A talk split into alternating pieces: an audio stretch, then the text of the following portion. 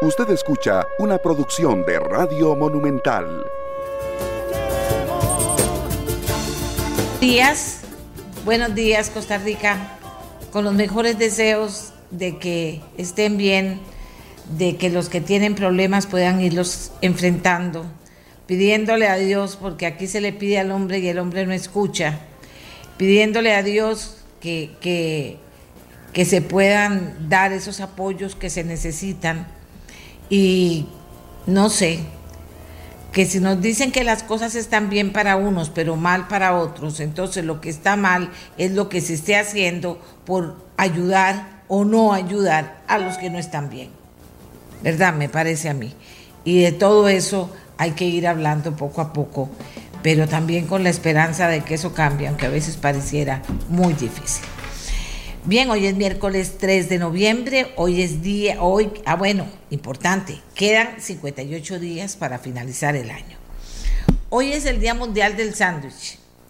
Esta fecha fue elegida por ser la fecha de nacimiento en el siglo XVIII de un inglés John Montague Conde de Sandwich. Oiga, a quien le gustaba comer un trozo de carne entre dos rebanadas de pan para no ensuciarse las manos. El conde, el conde de Sandwich, era un hombre de importancia política, pero pasó a la historia como el inventor del emparedado al que dio su nombre. El 3 de noviembre de 1903, Panamá se separó definitivamente de Colombia y nació como Estado independiente. Hoy es día de fiesta en Panamá y saludo a todos los panameños y panameñas.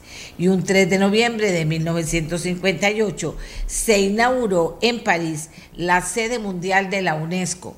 Es el organismo de las Naciones Unidas que se encarga de todo el tema de educación, ciencia y cultura. Y ahora sí, el 3 de noviembre de 1985, el Papa Juan Pablo II, vean qué dato más importante, el Papa Juan Pablo II eh, beatificó al primer periodista de la iglesia, el sacerdote, teólogo, doctor en filosofía, fraile carmelita, militante de la resistencia y rector universitario eh, neerlandés. Él se llamaba Titus Brandsma, nació en 1881 y murió en 1942. Lo importante también lo marca mucho es cómo murió. Conocido por su vehemente oposición a la ideología nazi y por sus escritos y discursos en contra de dicha ideología desde antes de la Segunda Guerra Mundial. Fue asesinado por el régimen nazi en un campo de concentración en 1942. Ven ustedes cómo son los que detentan el poder cuando alguien les estorba, cuando alguien habla más de la cuenta y no se quiere callar, cuando esa voz se vuelve poderosa y entonces hay que sacarlo del camino, pero es que no entiende, es que mira, no entiende, acomode el lugar, lo matamos, asesinado. Él es el eh, primer periodista de la iglesia beatificado y lo hizo Juan Pablo II un 3 de noviembre de 1985. Y tenemos nuestros titulares también para compartir con ustedes el día de hoy. 300 mil soldados cuidarán las elecciones en Nicaragua. En diciembre será obligatorio en aeropuertos y aviación civil estar vacunados al día de hoy, esta es una interesante investigación que hace Cristina Hidalgo en ameliarueda.com. Al día de hoy, solo 60 de 440 funcionarios lo están. 27 cantones bajan alerta amarilla y quedan 35 cantones en alerta naranja por COVID. Y recuerden, el tema del COVID no se ha acabado todavía. Y esto lo digo no para que usted se contraiga, sino más bien para que demuestre que esta pandemia nos educó, creó una nueva cultura de poder convivir con el COVID, pero de tener esa cultura de prevención necesaria en todo momento. Ganaremos con el COVID y ganaremos con otras cosas también. Paola Valladares del Partido Liberación Nacional, Ramón Carranza del Partido Acción Ciudadana y María Vita Monge del Partido Unidad Social Cristiana integrantes de una comisión, subcomisión legislativa, recomendaron aprobar el crédito de 550 millones para financiar el aporte estatal para construir el tren eléctrico metropolitano. ¿Qué te parece? Aquí, aquí la cosa no es técnica, aquí no importa si tenemos deudas, Aquí no importa si hay que pagar las deudas, si, aquí no importa que, ay Dios mío, no haya que poner más impuestos sobre el pueblo, porque de ahí no hay plata, y si no hay plata, ponga impuestos. Esa es la forma de resolverlo, no, no importa. A, a riesgo de que la gente crea que uno está opuesta al tren eléctrico, para nada. No estamos opuestos al tren eléctrico para nada. Ojalá que logremos tener el mejor tren eléctrico que necesita Costa Rica integralmente hablando. Ojalá que lo podamos hacer. Que no es el momento, Costa Rica, porque se están olvidando de que todavía tenemos que aprobar que dicen que no en cámaras, pero que por atrás es sí, que van a aprobar los diputados, que parece que son un montón de impuestos chopotosientos que nos van a caer encima. Y la falta de transparencia de decir que no, pero a la hora de la hora, ¿a dónde voto? Y votan. Y así es. Y son partidos de oposición que a la hora de la hora, antes dijeron que no iban a permitir que eso pasara. Llegado el momento, todo el mundo está alineado. ¿Qué fue lo que pasó? No entiendo. No entiendo. Ya es posible pagar con el iPhone, que es un teléfono inteligente, aquí en Costa Rica. Si te cuento, te cuento, te cuento que esto está bien interesante. Pagar con el iPhone y lo que significa eso. No sé qué piense usted, pero a mí me llama muchísimo la atención de que rápido estamos haciendo algunas cosas aquí en el país. Bien, salió la encuesta CIEP UCR. Vamos a hablar con, del tema durante el programa, pero les adelanto para los que les gustan los números. Esta es la encuesta de la Universidad de Costa Rica.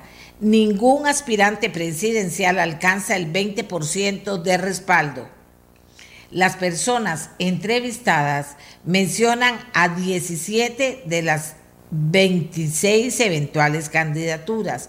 No obstante, solamente tres de ellas superan el 5% de intención. José María Figueres del PLN, Linet Saborío del PUS y Fabricio Alvarado de Nueva República. Figueres y Linet ganan dos puntos porcentuales desde agosto. Welmer Ramos del PAC pierde dos. Fabricia gana un punto de 4 a 5 en intención de voto. Rodrigo Chávez gana dos, eh, gana pero con 2%, dice. Eh, vamos a ver. De las personas indecisas, el 48% mencionó no tener un candidato o candidata de preferencia en este momento.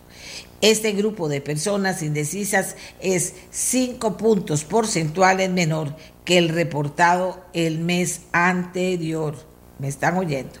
Este grupo de personas indecisas es 5 puntos porcentuales menor que el reportado el mes anterior. Yo diría que pareciera que entonces no hay un mensaje claro que esté motivando a ese enorme partido político que son los indecisos a que tomen partido y entonces tendremos que ver el comportamiento y escuchar las diferentes los resultados de las diferentes encuestas que ustedes saben muy bien cada encuesta tiene su método de tomar la fotografía del momento. Esto lo vamos a conversar eh, como les dije eh, más adelante en el programa porque hoy tenemos la mesa de trabajo para del sector turismo que tiene como fin apoyar, llamar la atención, fortalecer todo lo que tenga que ver con reactivación económica y con generación de empleo en el campo del turismo. Porque señores, hay cosas que yo no entiendo. el Banco Central dice que también quiero analizar eso. Bueno, que muchas cosas nos ha ido muy bien, nos ha ido muy bien.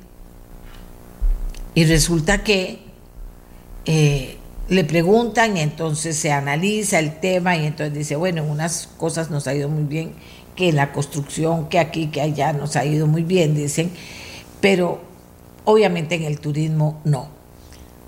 Independientemente de cuánto podamos profundizar con expertos en ese tema, dice uno, bueno, si en el turismo es donde, y, hace muchos años, comprometimos, enamoramos, logramos que una cantidad impresionante de personas en Costa Rica se sumaran al turismo. Hicimos campaña, no es una campaña de ahora ni mucho menos, al contrario, ahora estuvimos pandemia, pero hicimos una campaña para mostrar las hermosuras de Costa Rica, que la gente lo aceptó en el mundo y que hay mucha gente que quiere, y hay mucha gente que quiere eh, venir a nuestro país, que enamoramos a tantas personas, desde mini empresarios hasta grandes empresarios, a que el turismo podría ser el futuro de Costa Rica. Y que la gente iba a venir a Costa Rica a ver las flores, los pájaros, las playas, a las mismas personas de Costa Rica. Y esto fue creciendo y entonces, bueno, ya vamos por el tema de, de los nómadas digitales que se vengan para acá y ya vamos por el tema de que se vengan a hacer películas a Costa Rica todo eso está muy bien.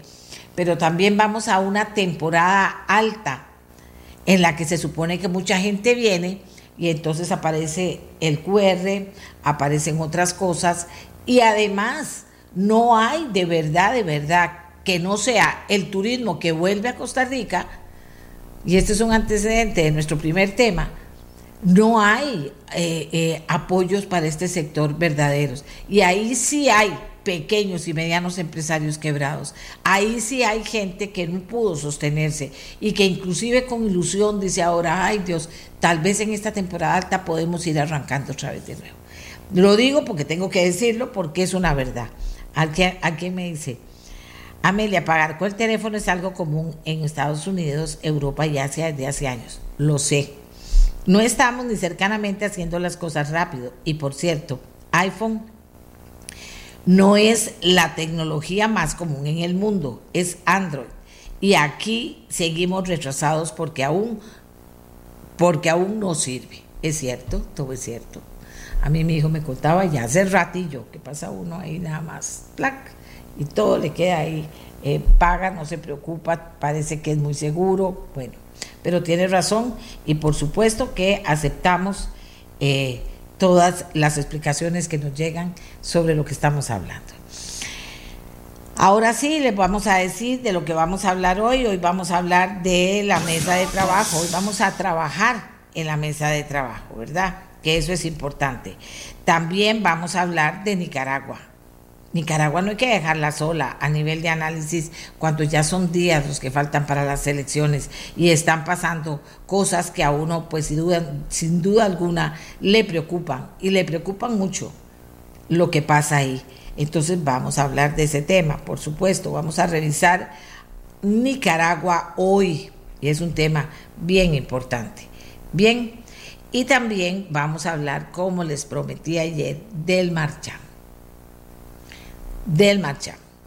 Porque hay mucha gente que dice, no entiendo por qué más caro, por qué aquí, por qué allá, por qué, por qué, por qué. Vamos a tratar de contestar todos esos porqués en el programa. Pero ahora vamos a hacer nuestra primera pausa. Gracias por estar con nosotros. Cuando regresemos vamos a trabajar ustedes y yo en la mesa de turismo a ver qué está pasando en ese campo con la reactivación económica y con la generación de empleo. Hacemos la pausa y ya regresamos, Costa Rica. 50 años del Cantón de Ojancha. Ayer se cumplió el 2 de noviembre de 1971, una fecha importante para la gente de Ojancha en Guanacaste. Se creó el último cantón de Guanacaste. Ojancha es un árbol de la región. Los indígenas lo llamaban hoja ancha. Ahí habita el territorio indígena Matambú. Y dentro de sus atractivos están Playa Carrillo y Salto del Calvo, una de las cataratas más altas de la región. Municipalidad de Ojancha, gracias por darnos la información y a Chris Wang por la infografía. Usted la puede compartir y son datos interesantes para conversar y para conocer cada uno de nosotros también. Bueno, y dele chance al turismo. Y usted dice, ¿cómo que le dé chance al turismo? No, se lo están pidiendo al presidente de la República, Carlos Alvarado. ¿Quién se lo está pidiendo? Pues todo el sector turismo. Veamos. rompe fronteras. Esa es nuestra voz. Señor presidente Alvarado, Salas, el sector turismo viene saliendo de la peor crisis de su historia en la cual decenas de miles de familias perdieron sus ingresos y muchos sus negocios. El impacto devastador fue mayor en las zonas costeras y rurales. Recientemente empezamos a ver un poco la luz y a llenarnos de esperanza, pero ahora, por no tener el mejor formato de aplicación de los QR, estamos muchos a punto de volverlo a perder todo. Apoyamos los mismos objetivos en salud de su gobierno, pero nuestro negocio, que es internacional, necesita más tiempo para resolver, al menos al primero de mayo.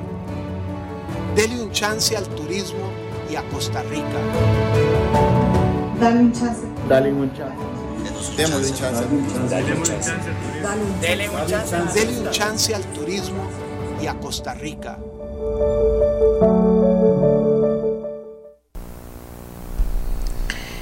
Falta, falta, falta.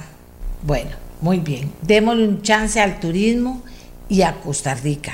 Esto lo están pidiendo el sector turismo y ustedes vieron ahí. Ya no saben qué hacer, ni cómo hacerlo, ni cómo decirlo. O sea, no hay manera, no hay manera. Aquí nadie quiere pelear, aquí quiere lograr. ¿Y qué se hace para lograr cosas que dependerían de un, de un criterio mucho más inclusivo? Porque hay muchos sectores que han podido salir adelante. Algunos que se han hecho más bien millonarios aquí, en esta pandemia. Pero hay otros que se han empobrecido y el sector turismo está ahí, pero está a portas, como dicen ellos mismos, de la temporada alta y ya están midiendo situaciones muy importantes que los están preocupando, como que la gente retire eh, las, las reservaciones que habían hecho ya en algunos hoteles, gente del extranjero, para visitar Costa Rica en la temporada alta. Bueno, eh, están ya nuestros invitados. Eh, don Rolando Campos, que representa al sector turismo, don Pablo Heriberto Abarca, que representa también en la Asamblea Legislativa al sector turismo, involucrado muchísimo con este sector desde hace muchos años, y Carlos Ricardo Benavides, que es eh, quien ha estado muy involucrado en proyectos importantes y en la Comisión Legislativa, que tiene en sus manos también otros proyectos pero además apoyar proyectos de cualquier otra comisión que lleguen al plenario que tengan que ver con reactivar el sector y que tengan que ver con generar empleo y que tengan que ayudar a unirse a este clamor del sector turismo. Presidente, déle un chance, déle un chance al turismo. ¿Qué dice don Rolando? Buenos días a todos. Pablo Heriberto, don Carlos Ricardo y a toda la audiencia. Doña Amelia, efectivamente, sumamente preocupados de ver que ha pasado una semana más desde que se anunció el tema de que a los turistas extranjeros se les solicitaría el certificado de vacunación y el código QR. Y esto definitivamente se ha convertido en la peor amenaza que hemos tenido, este, tanto creo yo que en otra pandemia. Eh, los datos ya son eh, muy, muy preocupantes de primera fuente sé, por ejemplo, que el día de ayer solo dos hoteles en Guanacaste recibieron cancelaciones por 3 millones de dólares, doña Amelia. Esos son 1.900 millones de colones que ayer dos hoteles en Guanacaste recibieron cancelaciones. Y para efectos del gobierno podemos decir que esos son más de 222 millones de colones en IVA que el fisco hubiera recaudado y que hoy ya no los va a poder recaudar. Esos son dos hoteles grandes y un hotel pequeño de 36 habitaciones. Ayer reportaron ya cancelaciones por 300 mil dólares. Para un hotel pequeño de 36 habitaciones, eso es todo un capital de trabajo. Vamos a otras partes rapidito para, para resumir y darle la palabra a los compañeros. En temas de líneas aéreas hay un riesgo inminente, ya nos lo explicaban los representantes de la Asociación de Líneas Aéreas, donde se ponen en riesgo hasta 30 mil eh, asientos de avión al haber una disminución en, en, el volumen de reservaciones que se venían dando. Eh, los otros destinos como República Dominicana, México están pidiendo más aviones de esas mismas líneas aéreas que hoy ya las que vuelan a Costa Rica se empiezan a cuestionar cuál va a ser su ocupación en esta temporada alta y no van a venir con aviones vacíos. Y finalmente, dos ejemplos claros para que la gente en, poderles manifestar lo que logísticamente esto significa. En Inglaterra, por ejemplo, doña Amelia, a los menores de 16 años les ponen solamente una dosis. En Costa Rica piden las dos. A los menores de 16 años no les están emitiendo un certificado de vacunación. Costa Rica se los va a pedir. Conozco el caso de una reservación de un matrimonio inglés que viene con un niño de 11 años que cumpliría 12 años estando en Costa Rica y la familia está cancelando la reservación porque les da miedo que los hoteles ya no dejen entrar al chiquito de 12 años. Conozco el caso de dos parejas eh, suizas de las cuales dos personas están vacunadas y dos no están vacunadas. Esas personas entrarían al país en noviembre visitando Corcovado y Manuel Antonio y a partir del primero de diciembre visitarían Rincón de la Vieja y Volcán Arenal hoteles que ya pedirían el 100% de vacunación. Esa gente, como dicen, ok, ya a partir del 1 de diciembre ya no tienen dónde dormir. Entonces, ¿qué se procede aquí? Se cancela la reservación. A estas alturas ya va a ser difícil que esos hoteles logren vender de nuevo esas habitaciones. Entonces, la solicitud es muy simple, doña Amelia. Que esto se pare, que no sea hasta el primero de mayo, pasada la temporada alta, donde se contemple el tema del pasaporte este, de QR para los turistas extranjeros. De lo contrario, vamos a tener una temporada alta que va a convertirse en un cementerio de empresas pequeñas y medianas a lo largo y ancho del país. Guarde todo ese data, todos esos números que nos dio para volver a cerrar este segmento con esos números, para que vean que esto no es jugando. Eh, bueno, no está presente el ministro, él se excusó, el ministro de Turismo. Eh, bueno, respetamos que se haya excusado, pero ¿qué podría decir el, el ministro en esta situación? Y él que ha trabajado tanto, ¿verdad? Porque se necesita, quedamos que no, que, y que me lo señalen los diputados, se necesita de decisiones arriba claras y comprometidas ¿O es que de verdad vamos a decir que no y esto va a ser un tremendo cementerio de empresas medianas pequeñas, como dice Rolando Campos? ¿Qué piensa? Los dos, eh, Pablo Heriberto y Carlos Ricardo, saben mucho de esto. Pablo Heriberto, ¿qué piensa usted? ¿Qué se puede hacer? ¿Cómo lo ve? Bueno, muchas gracias, doña Amelia. Un saludo a Rolando, a Carlos Ricardo, a los costarricenses. Eh, mire, efectivamente yo creo que aquí hay que entender cómo es que eh, podemos alcanzar objetivos sin dañar a la mayoría. Eh, y me parece que en el tema de la vacunación, que no está en discusión si funciona o no, me parece que esa es una discusión que ya terminó y que ya pasó. El tema es que la obligatoriedad del QR o la obligatoriedad de la vacuna eh, de, pues va a implicar razones desiguales para todos y sobre todo es el último, el último, digamos, golpe al sector productivo, sobre todo al sector turístico. De manera que al final nosotros estamos eh, en una petición, digamos, eh, diría sentida para el presidente de la República y que en lugar de pedir esto mm, para enero, que lo pida para mayo.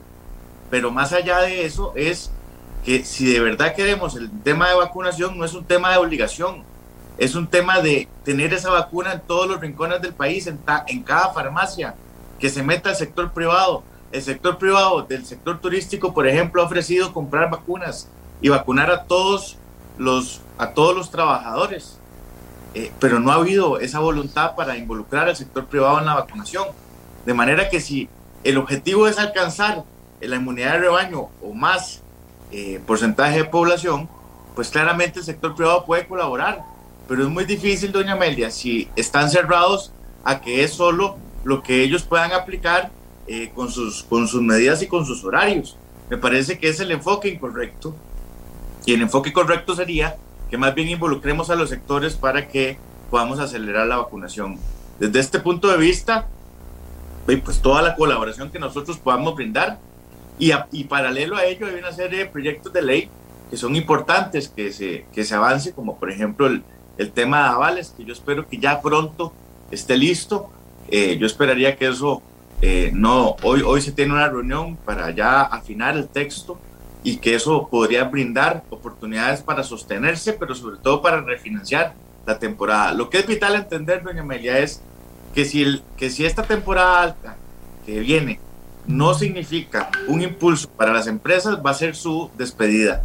Y el gobierno tiene que colaborar en eso, entendiendo esa realidad.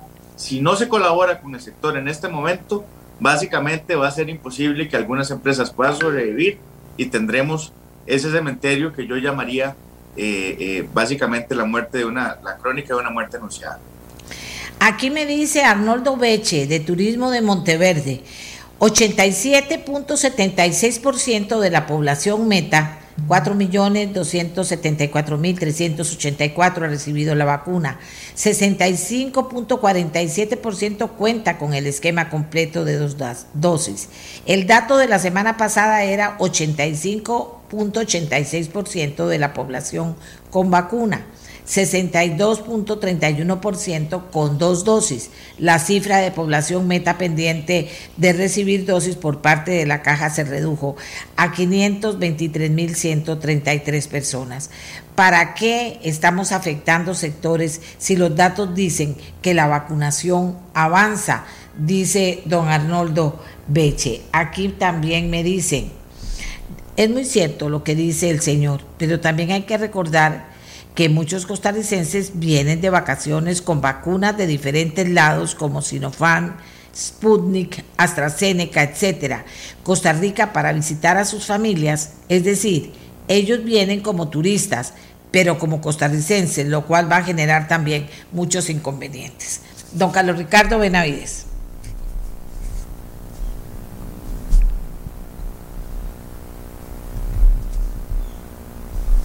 Don Carlos Ricardo.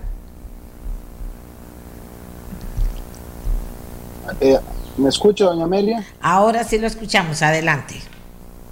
Muy buenos días a usted y a Rolando y a Pablo Heriberto y a las personas que nos están escuchando. Yo creo que ese es un tema de razonabilidad durante toda la pandemia en el mundo y aquí, eh, o por lo menos en una buena parte del mundo y aquí se ha manejado, eh, se han manejado las medidas eh, no solo de conformidad con razonamientos de carácter sanitario, de salud, sino también económico, social, etcétera. Y nunca, nunca ha dejado de ser de esa forma.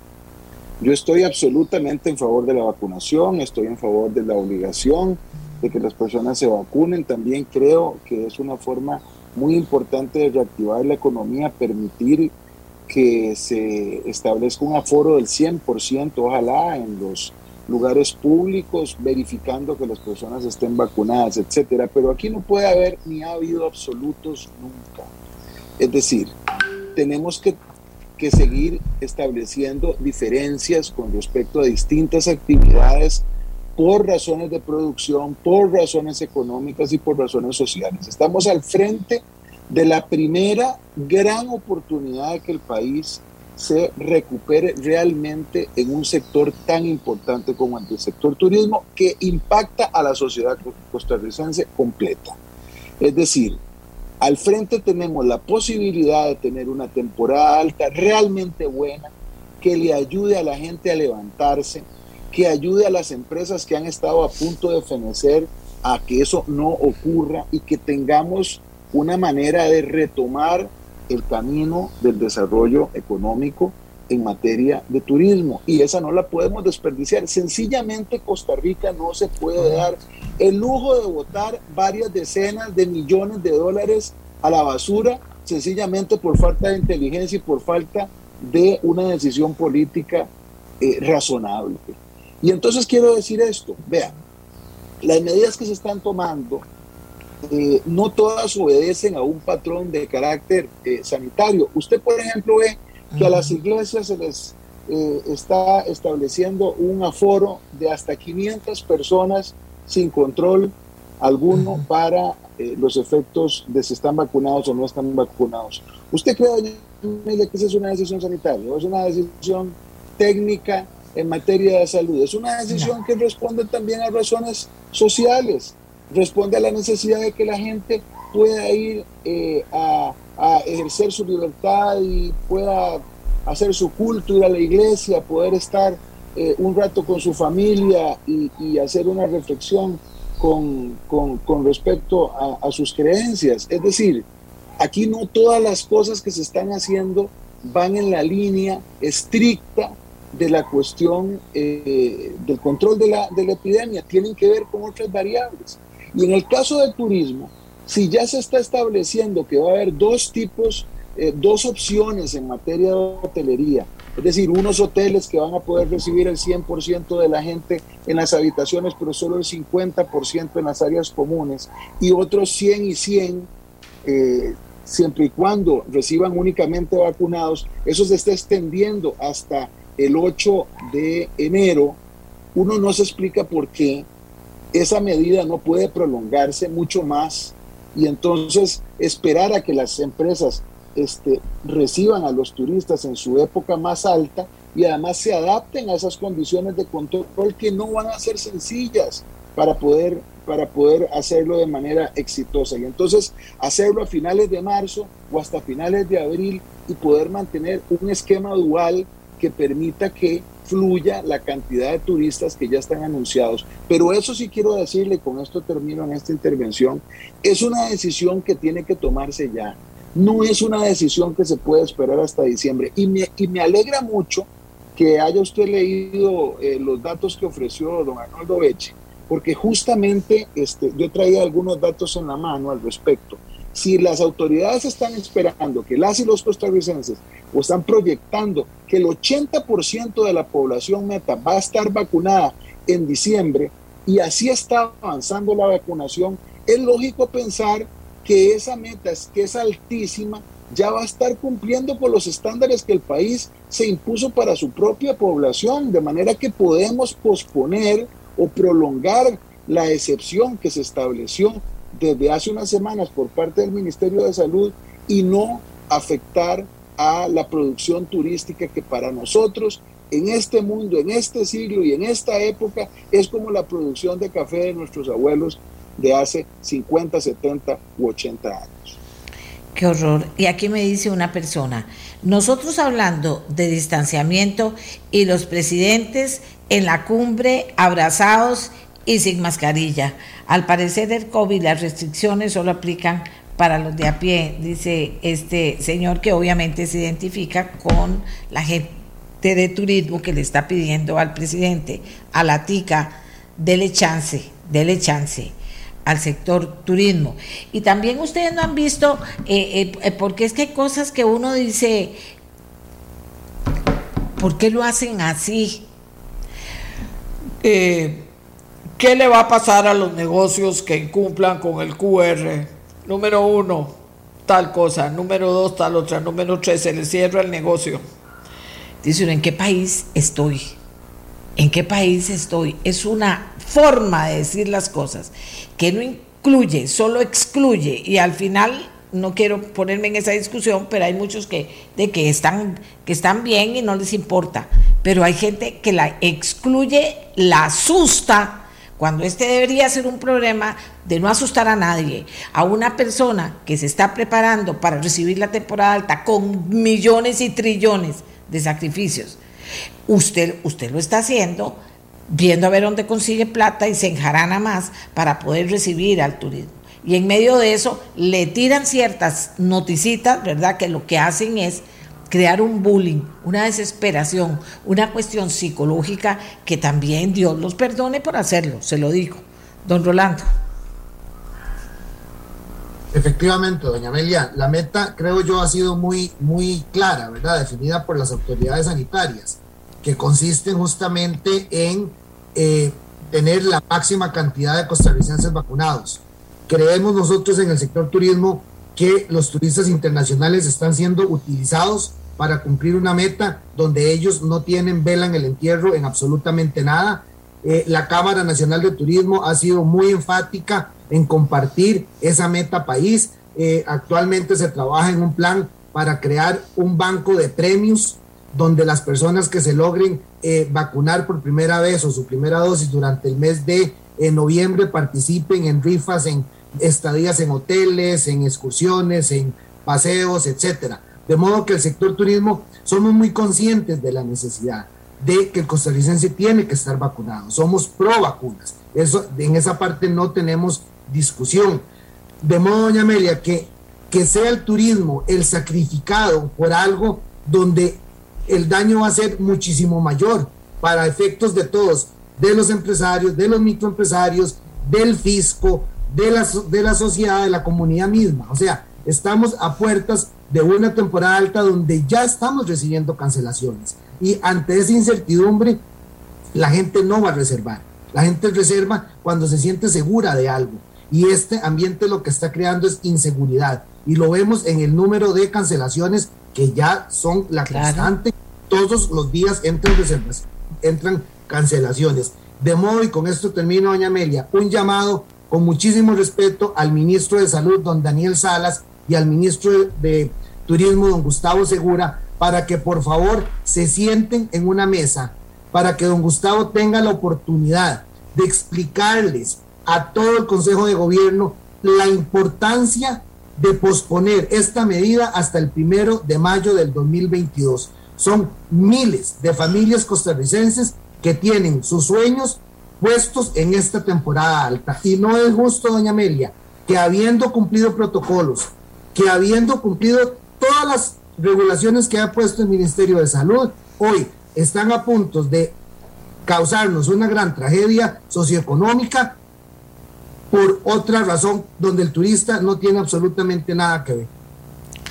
Y es que aquí tengo que decirlo, ¿verdad? El presidente dice, pues que decida el ministro de Salud. Y el ministro de Salud, o sea, ese es tema de otro programa completo que voy a hacer, no personalizando al ministro de Salud, sino a esa figura de ministrísimo de Salud con, poderes plenipotenciarios, que uno sabe que a la larga no es así. Si el presidente dice, sentémonos y vea lo que me dice una persona, por favor, no hay ministro de Economía, no hay ministro de Comercio, no hay ministro de Turismo que puedan sentarse a hablar con el presidente para que logren equilibrar al ministro de Salud.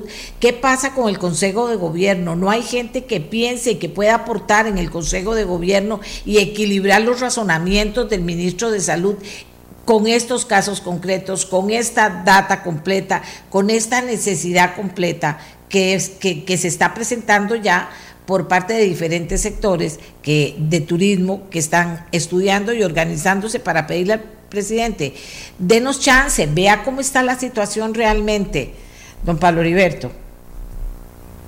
Sí, a mí lo que me parece paradójico es que las cifras eh, de, pues son contundentes en el entendido de que la meta se cumple en diciembre y, en, y de eh, teniendo la meta cumplida, doña Amelia, es ilógico, es falta común, es, no sé, diría que de buena fe decirlo así.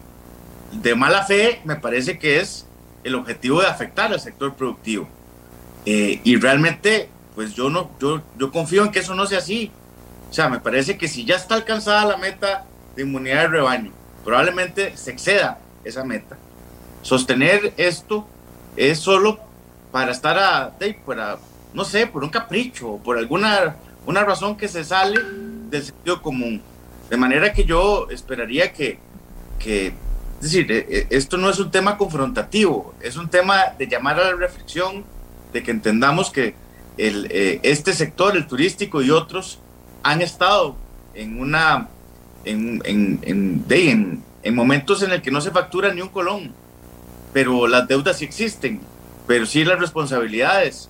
Y, y, obviamente pues una, una masa laboral eh, que es importante, que sostiene la economía y muchas familias, de manera que aquí más allá del tema, eh, eh, digamos que de, confrontación, porque no es el objetivo, doña Amelia, aquí nadie está peleándose, sino que estamos tratando de que el gobierno entienda que es la oportunidad para que podamos rescatar diferentes zonas del país, dinamizar la economía verdaderamente y más allá de un proyecto de ley o tres o cuatro que pueden ayudar, pero que no son el tema, este es el tema fundamental.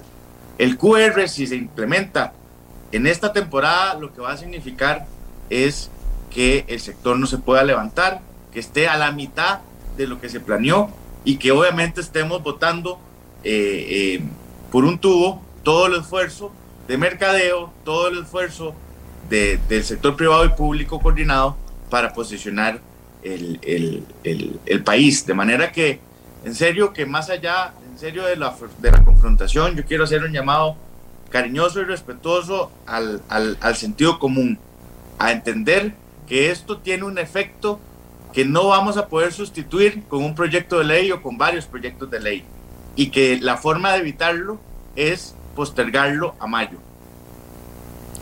Gracias, eh, Pablo Liberto, ¿no? Y, y el tema de, aquí me están diciendo de todo, el presidente viene de Glasgow Glasgow y debe entender la importancia de abrir el comercio. Claro, con medidas lógicas. El presidente dice estar a favor de la posición de turismo, pero deja todo en Daniel Salas. Esto es absolutamente increíble. Dice, entre el presidente y las directrices y prohibiciones del Ministerio de Salud están terminando de hundir al país. No se discute la necesidad de la vacunación, confunden la discusión. Mientras migración con fronteras abiertas, cada día pretenden ahogar a la empresa privada que es la que genera ingresos al país. En el fondo hay temas que limitan nuestras libertades. La gente aquí está opinando y estoy compartiendo la opinión con todos y todas ustedes, señores que nos escuchan. Ustedes también pueden opinar en el 8474-7474. Y el daño que le hacen a la gente psicológicamente, ¿qué país puede estar contento y recibir la Navidad contento si está viendo esto que va a pasar? Bien, don Carlos Ricardo. Sí, mire, yo quisiera aportar algunos otros datos. Hoy estaba revisando la encuesta del CIEP-UCR y, tiene algunos datos que son realmente interesantes en relación con lo que me parece a mí que ha sido la meta eh, desde el punto de vista de salud y del Ministerio de Salud y del gobierno. Vea, el 92% de las personas que fueron encuestadas ya tienen al menos una dosis de vacuna. Estoy hablando de los costarricenses. El 90% considera que las vacunas no son perjudiciales. Casi el 70% cree en las medidas sanitarias y le parece que han sido o que han, que han resultado valiosas. Y el 70% está de acuerdo con la obligatoriedad de la vacuna. Pero eso quiere decir también, eh, doña Amelia, que aquí ya tenemos entonces una gran oportunidad al frente de cómo combinar ese comportamiento y esa, y esa voluntad de las y los costarricenses de estar vacunados hacia el final del año una proyección del 80%, como repito, a diciembre, de que la gente del, público meta esté completamente vacunada para entonces tener una eh, apertura eh, en términos de razonabilidad de las medidas que se puedan tomar para la temporada de turismo. Y yo quiero subirme al mismo vehículo en el que ya se subieron don Rolando y don Pablo Heriberto para solicitarle públicamente al gobierno y particularmente al ministro Salas y al ministro eh, Segura de Salud y de Turismo respectivamente que se sienten a, trabajar, que se sienten a conversar, que se puedan escuchar y que entiendan lo que está sucediendo en un sector tan complejo. Este, este no es el país nada más que convive entre costarricenses, hace mucho no lo es. Este es un país que recibe muchísima gente al año que viene a dejar dinero para que todos podamos vivir mejor y que entonces es una población a la que hay que considerar que tiene condiciones determinadas y que hay que saber aprovecharlo en un mundo que está en una competencia feroz por estas mismas personas. Esta gente sencillamente cancela una reservación en Costa Rica y se va para otro lado y ya, listo, este año o por los próximos años no volverá y es dinero que nosotros estamos necesitando. Es un dinero que tiene un efecto sobre la economía, que tendrá un efecto sobre el tipo de cambio eh, de, con respecto al colón y el dólar, doña Amelia, que no lo hemos mencionado, que ya le está haciendo muchísimo daño a las personas que tienen créditos en dólares y que reciben su pago en colones. Y tiene un efecto sobre la inflación y sobre el costo de los artículos, de los bienes y de los servicios que pagamos las y los costarricenses por falta de ingreso de un dólar eh, al que la economía costarricense está acostumbrado y especialmente depende muchísimo. Así que aquí pueden combinarse medidas para que tengamos este verano, enero, febrero, marzo, eh, una economía reactivada, protegiendo los intereses de la salud de las personas, haciendo una, eh, un equilibrio en las medidas sanitarias que busque justamente eso, progreso social y económico a la par de la protección de la salud de la gente. Gracias a Carlos Ricardo, a Pablo Liberto y a Rolando Campos. De verdad, señores, que uno no entiende. Son millones de dólares que no ha empezado y ya estamos perdiendo. Y, y depende, como bien dicen todos, siéntense a hablar los que tienen que sentarse a hablar, por Dios, y buscar en cómo hacerlo. Aquí todo siempre, si se busca cómo hacerlo, se encuentra, pero no siempre. O son caprichos o ni siquiera entendemos qué es Costa Rica no, no resiste más impuestos. Costa Rica no resiste que los diputados sigan firmando préstamos, ya no resiste porque tienen que parar esto, sino quién sabe dónde vamos a ir a parar. Eh, en Costa Rica es que como país completo no resiste. Se abre una oportunidad en el turismo, una buen una buena oportunidad porque hay millones de personas en el mundo que están queriendo salirse de vacaciones y ojalá un lugar como Costa Rica y entonces vemos cómo, cómo cerramos en vez de ver cómo abrimos. Bueno, ¿cómo usar Apple Pay en Costa Rica? Y usted me dirá, ¿qué es Apple Pay? Bueno, ahora se puede pagar diferente con el teléfono Servicio disponible en Costa Rica a partir del 2 de noviembre, o sea, del día de ayer.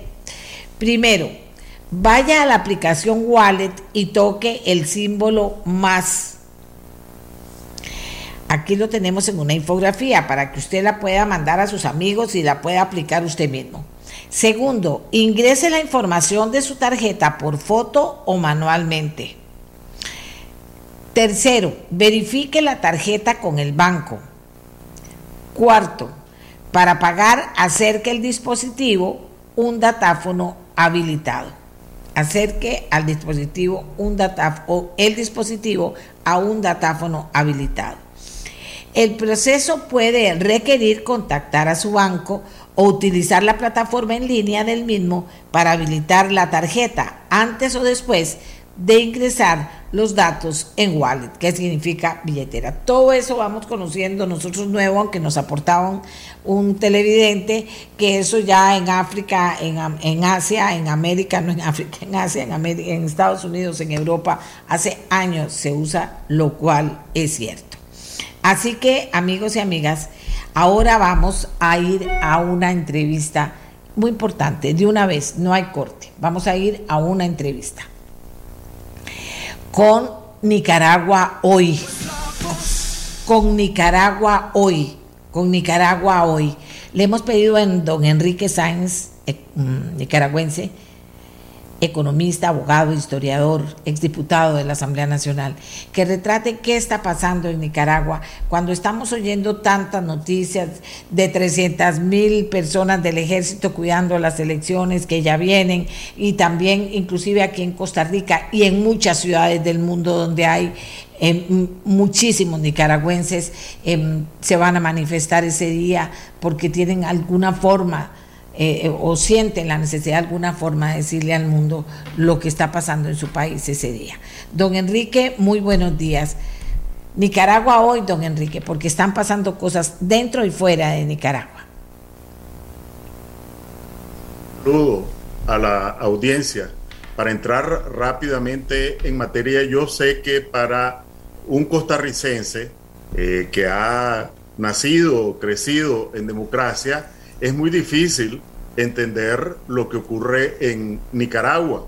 Realmente el 7 de noviembre, de acuerdo con la constitución y las leyes, está señalado que debe producirse una elección. Pero en Nicaragua no hay elecciones, no habrá elecciones. Lisa y sencillamente lo que hay es una pantomima montada por un dictador con el propósito de mantenerse en el poder. ¿Por qué es pantomima? Voy a utilizar una metáfora. si usted tiene una pelea de boxeo, ¿verdad? Y tiene su contendor, entra la gente al gimnasio, hay un juez y bueno, empieza la pelea y resulta que el juez estaba comprado a favor de uno de los contrincantes y le levanta la mano al que no ganó. Eso se llama fraude. En el caso de Nicaragua ni siquiera llegamos al fraude, porque uno de los supuestos contendores puso como juez a un empleado, a un sirviente, dejó encarcelado fuera del gimnasio a su contendor, solamente dejó entrar al gimnasio a su propia barra, de tal forma que vamos a tener a alguien en un ring sin contendiente, sin ninguna barra eh, contraria, porque toda la barra que dejó entrar nada más está destinada a aplaudirle y con un juez que es sirviente de este contrincante. O sea, no hay ni pelea ni fraude, simplemente una pantomima es lo que vamos a tener el 7 de noviembre, pero además el 7 de noviembre es eh, la desembocadura, es decir, se va a consumar, pero la pantomima empezó a construirse desde antes con la imposición de un conjunto de leyes eh, represivas, la ley de agentes extranjeros. Yo con esta entrevista, de acuerdo con esa ley, estoy cometiendo un delito, ¿verdad? Y seguramente doña Amelia aparecerá como cómplice o encubridora de ese delito porque está actuando en favor de una potencia, un país extranjero, y yo me estoy prestando a ese juego. Eso es lo que dice la ley de agentes extranjeros. Modificaron otra ley, en Nicaragua la pena máxima era 30 años de prisión, la elevaron a prisión perpetua eh, para castigar lo que llaman delitos de odio. Ortega llama delincuentes de odio a sus opositores. Modificaron una ley, eh, la ley procesal penal, para pasar eh, de 48 horas, que era anteriormente 48 eh, horas, el tiempo en el que uno podía estar detenido y después pasar a la orden de los tribunales de justicia, la pasaron de 48 horas a 90 días prisionero sin tener juicio ni nada que se le parezca. Impusieron una ley que se llama de ciberdelitos, en virtud de la cual eh, actuar en redes sociales eh, también es un delito. Hay el caso, y es realmente de Macondo, de, de García Márquez, de un periodista deportivo que retuiteó, retuiteó las declaraciones de un funcionario del Departamento de Estado norteamericano y lleva más de tres meses preso por el delito de retuitear y utilizar el Twitter para expresar sus opiniones. Sin embargo, a Ortega no le bastó este marco de restrictivo, bueno, otra ley que le llaman del pueblo, la soberanía, etcétera, en virtud de la cual hasta aplaudir si hay alguna medida internacional eh, en, favor de la democracia en Nicaragua, eh, creo que es la única ley en el mundo que penaliza aplaudir.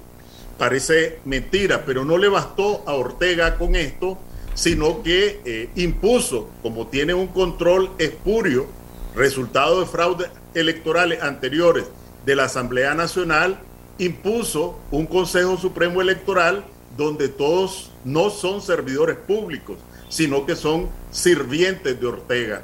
Pero no le bastó, despojó de personalidad jurídica a los partidos políticos que podían competir con él, pero no le bastó, sino que eliminó la personalidad jurídica a organizaciones de la sociedad civil independientes, pero no le bastó.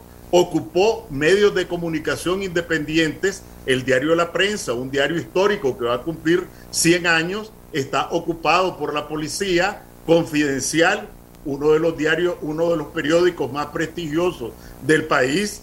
El director y buena parte de los periodistas están haciendo periodismo desde Costa Rica, pero no le bastó a Ortega todo estos atropellos, sino que encarceló a todos los aspirantes presidenciales que eran opositores. En estas condiciones es que llega el 7 de noviembre. Es decir, ni siquiera fraude electoral, porque ni siquiera contendientes tiene Ortega, están encarcelados. Estamos hablando de una pantomima, un circo. Don Enrique, y mientras tanto, eh, no sé por qué hay como una cultura de dejar todo al final. Al final están apareciendo cada vez más posiciones importantes diciendo esto, que esas elecciones, que eso no es elecciones lo que va a haber en Nicaragua. Pero también adentro de Nicaragua todo sigue normal o ya el ejército salió a la calle. ¿Qué está pasando en, eh, en Nicaragua? Bueno, en realidad en Nicaragua nada ha estado normal desde hace ya, podríamos decir, años, aunque en los últimos meses se ha recrudecido la, situación. En el, además de estas leyes, la policía, la policía está permanentemente eh, imponiendo un, un cerco represivo en contra de todos los ciudadanos Igualmente, esto es muy difícil de entender para una persona que haya vivido en un país democrático. Eh, los derechos y garantías en, normalmente en todo país se encuentran consignados en la constitución política, los derechos constitucionales. Cuando hay una emergencia, una catástrofe, eh, hay un decreto en todos los países de suspensión de derechos y garantías por un periodo determinado. En el caso de Nicaragua ni siquiera decreto hay, pero de facto, de facto, eh, los derechos y garantías de los nicaragüenses están suspendidos. El derecho de reunión, eh, hasta un matrimonio, la, fiesta de un matrimonio es sospechosa porque hay gente reunida, ya ha ocurrido que la policía llega a interrumpir, a investigar cuando hay una reunión de gente en una actividad festiva. No hay derecho de organización, como decía, no solo partidos políticos fueron despojados de su personalidad jurídica, sino que hasta asociaciones médicas que tenían decenas y decenas de años de existir, asociación de cardiólogos, asociación de oftalmólogos, la Federación de Asociaciones Médicas. ¿Qué ocurrió? que como la dictadura, para aparecer como que tiene uno de los mejores sistemas de salud de América Latina, ha venido falsificando las cifras de fallecidos y de contagiados por el COVID. Y entonces uno puede ver en los reportes internacionales que en Nicaragua, algo ridículo, ¿verdad? Eh, han fallecido apuradamente un poquito más de 200 personas, mientras se han disparado las muertes por neumonía, las muertes por, enfermedades cardíacas, así es como han escondido hasta eso, hasta eso. Entonces, las federaciones y eh, las asociaciones médicas se atrevieron a hacer dos cosas. Uno, hacer reportes independientes sobre los contagios y a dictar medidas de prevención para la población porque la dictadura irresponsablemente promovía actividades turísticas, políticas, festivas, eh, sin importar que fueran eh, caldo propicio para los contagios. Entonces las asociaciones médicas responsablemente empezaron a hacer declaraciones o campañas de prevención y además a dar datos independientes sobre lo que a ellos les constaba de los niveles de contagio. Bueno, la respuesta de Ortega, aún en ese nivel, fue llamar al Ministerio de Salud, a los médicos que tenían mayor vocería pública para amordazarlos bajo la amenaza de que si continuaban dando declaraciones le iban a quitar la, la, licencia eh, profesional y posteriormente despojaron de la personalidad jurídica a las asociaciones médicas. Esto es para que tengan una idea de que no solo es propiamente en el frente político electoral, sino que nosotros lo que enfrentamos es una dictadura pura y dura, con un dictador a la cabeza y una mafia a su alrededor, dispuesta a mantenerse en el poder, cueste lo que cueste. La gran pregunta es si lo van a lograr. Eh, yo tengo noticias de que va a haber manifestaciones, eh, por supuesto, archipacíficas, porque la gente lo que quiere es mostrar que, que lo que quieren es un camino pacífico para poder eh, que participar en una elección libre, no solo aquí en San José, sino también en otras capitales del mundo.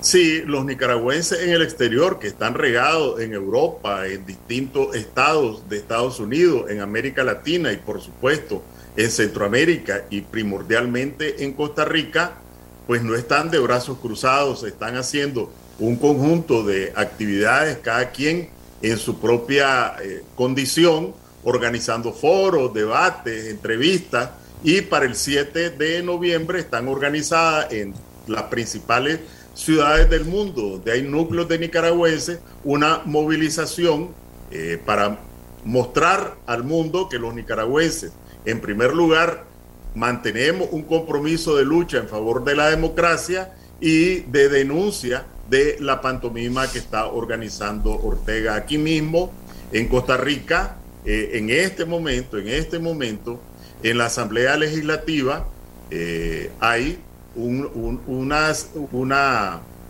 una presentación bastante sui generis, ¿verdad? Un conjunto de nicaragüenses con la colaboración también de ciudadanas, principalmente ciudadanas costarricenses, tomando en cuenta los testimonios de exprisioneros políticos, construyeron una celda similar en la que están encarcelados los opositores democráticos. Y está allí en el lobby de la asamblea cómo es la celda donde están encerrados los nicaragüenses, es decir, cualquiera puede ver la precariedad, incluso es una réplica muy, muy, muy, muy, eh, pues muy plástica, ¿verdad? Porque están hasta las paredes, como hay muchos zancudos en esas celdas, entonces dicen los exprisioneros que parte en aquella soledad, en aquel aislamiento, es estar matando zancudos contra las paredes y entonces hasta las paredes están con los zancudos y, una cuestión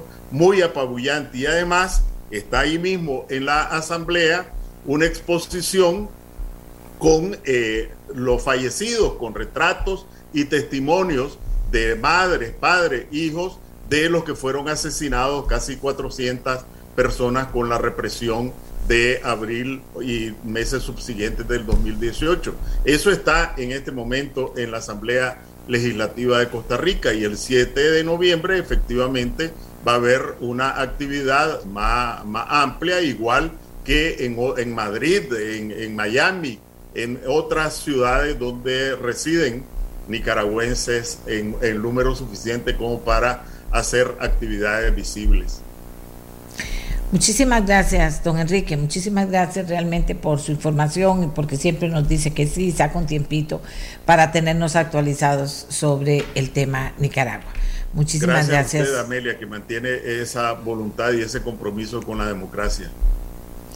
Muchas gracias, señor. Vamos a hacer una pausa, Costa Rica, y cuando regresemos vamos a hablar de la encuesta CIEP UCR que salió en las últimas horas y con datos interesantes para los que interesa llevar cómo se va dando el tema de las encuestas, de las diferentes encuestas eh, en relación a la elección de presidente en nuestro país en febrero próximo. Hacemos la pausa y ya regresamos.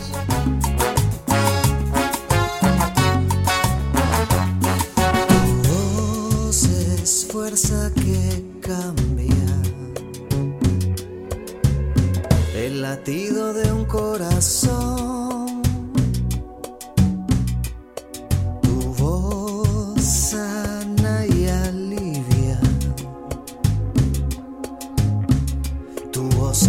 milagro y acción. Tu voz pide justicia, pide pan, ternura y amor. Tu voz rompe fronteras, esa es nuestra voz.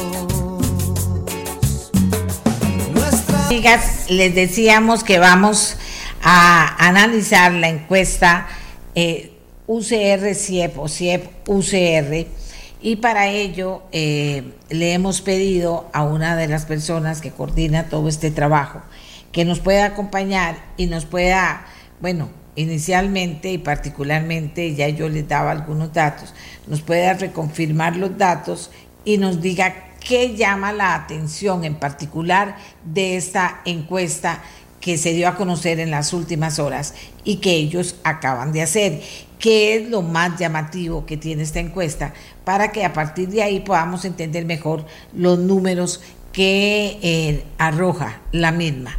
Y entonces le hemos pedido a eh, una persona que nos ha acompañado cuando hablamos de, de, eh, de estas encuestas CIEP UCR, que esté con nosotros. Él es un politólogo, se llama Ronald Alfaro Redondo, investigador de CIEP UCR y también investigador del Estado de la Nación.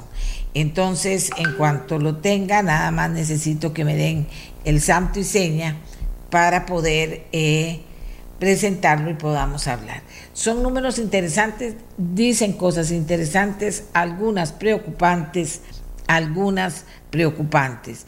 Y entonces esto, eh, yo estoy segura que mucho les va a interesar a ustedes. Nada más me confirma, Miguel, por favor. Ok. Ya está entrando don Ronald Alfaro. Eh, no solamente cómo van cada uno de los candidatos, sino también cómo va este partido mayor, el partido grande, el de los indecisos. Ya está don Ronald.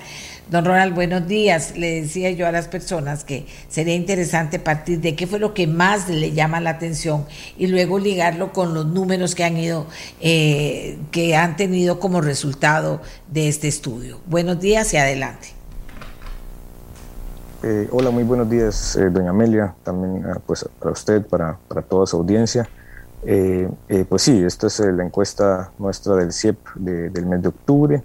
Eh, realizamos 940 eh, entrevistas, todas estas son entrevistas telefónicas. Eh, y bueno, empezamos a finales de, octubre y terminamos precisamente ayer el, trabajo de campo y la recolección de los datos. ¿Cuáles son los aspectos más relevantes de, de los análisis? bueno, por un lado, desde el punto de vista de, las, de, los, de los sentimientos y las emociones, en general, pues lo que observamos es un, una campaña fría, una campaña que todavía está, eh, digamos, no, ha calentado, eh, está en etapas iniciales eh, y, no está generando mucha efervescencia, ni interés, entusiasmo, motivación en las personas. por otro lado, lo que observamos también es un predominio de las personas indecisas. Hay un grupo grande eh, el grupo más grande, el grupo más numeroso, es de personas que no tienen en este momento una candidatura definida. Y por otra parte, eh, hay pocos cambios en realidad en términos de los resultados o los, los respaldos a los candidatos y a los partidos políticos, ¿verdad? Eh, ninguno de los candidatos llega al 20% del, del apoyo, ¿verdad? eso hace, que, hace pensar que eh, quien encabeza, que es José María Figueres, necesitaría por lo menos el doble de respaldo que tiene en este momento para evitar una segunda ronda. Eh, solo hay tres eh, candidaturas que superan el 5% de apoyo, que son José María Figueres del PLN, Linet Saurío del PUSC y Fabricio Alvarado de Nueva República.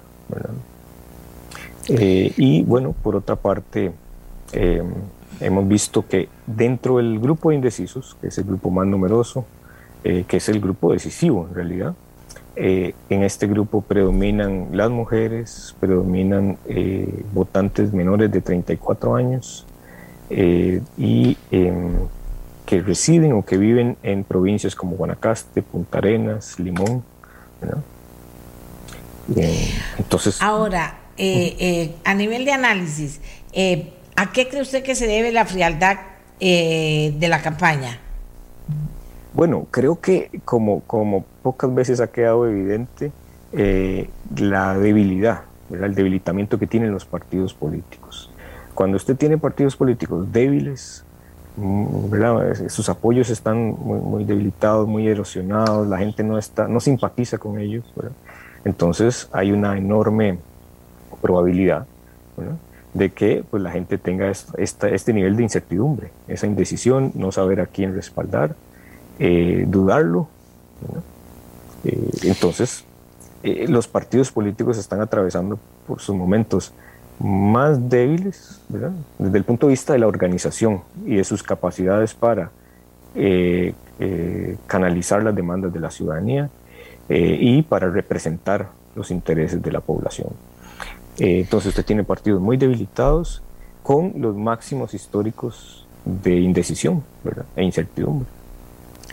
Bueno, y, y, que eso me parece a mí, a, a mí que es importante. Significaría que está bien, partidos políticos debilitados, pero mensajes que no han logrado motivar al costarricense de manera importante para, eh, para quebrar la línea, para decir, bueno, yo quiero esto y, entonces sí, sino más bien se retrae, ¿qué va? Todavía no me convence nadie. Efectivamente, todavía tiene serias dudas, una gran parte de la población tiene serias dudas de a quién respaldar, eh, cuál de las opciones puede ser eh, preferible, digamos. Y, bueno, esto al inicio de la campaña es bastante normal y natural, ¿verdad?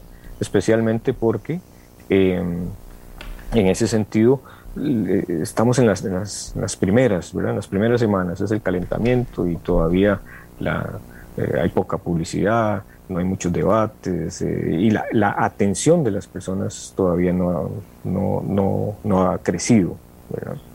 Eh, conforme nos acerquemos a la, a la campaña y la elección, eh, o al final de la campaña, eh, esas semanas de enero pues van a ser determinantes. Bien, aquí los números dicen eh, la intención de voto de agosto a octubre, ¿verdad? De agosto a octubre. Figueres tenía 17, ahora 19. Linet Saborillo tenía 6, subió 2.8. Fabricio Alvarado 4, ahora subió 5. Eh, Villalta tenía dos, ahora subió a cuatro.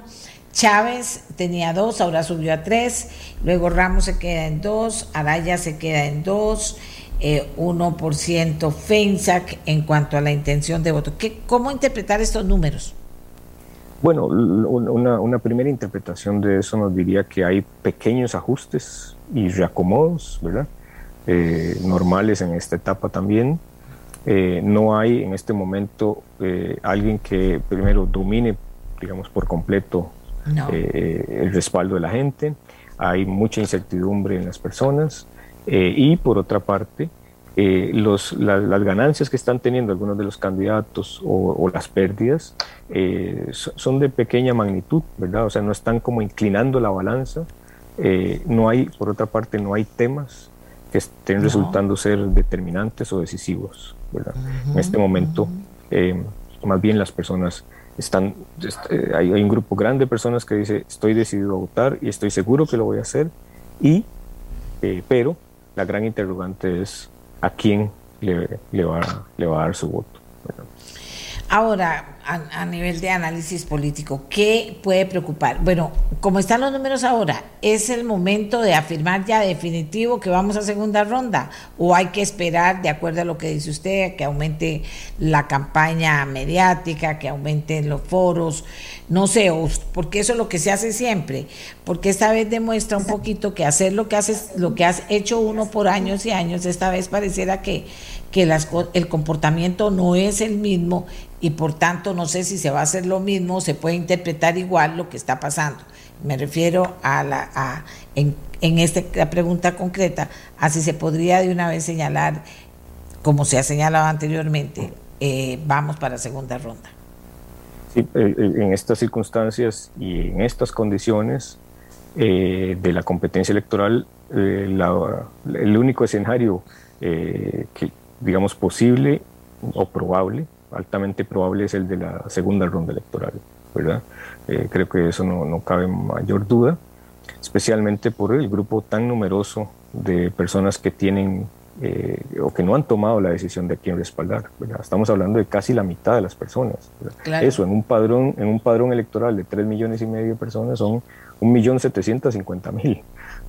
Estamos hablando de, de una cantidad muy este, ¿verdad? Este, muy considerable de, no, personas. No le, han, no le han llegado los candidatos, no le han llegado a la gente, pareciera por una parte, pero un poquito también que esta campaña, inclusive a nivel de, trato de los partidos políticos o de los candidatos con el pueblo, con el público, eh, con los votantes, eh, que está haciendo fría porque ni siquiera saben por dónde entrar en medio de la realidad que tenemos ya solo a nivel de participantes, pero por la realidad y la frialdad que hay, yo pienso que ellos mismos no han sabido cómo entrar. Yo no sé cuándo están esperando, porque tampoco sé cuándo es el cuánto tiempo se requiere para que la gente pueda activarse e ir a votar, porque una de las cosas importantes que deja claro esto es que, que hay mucha gente indecisa, no sé si tienen claro si es la misma indecisa la que no va la que va a votar o no va a votar o cómo están esos números,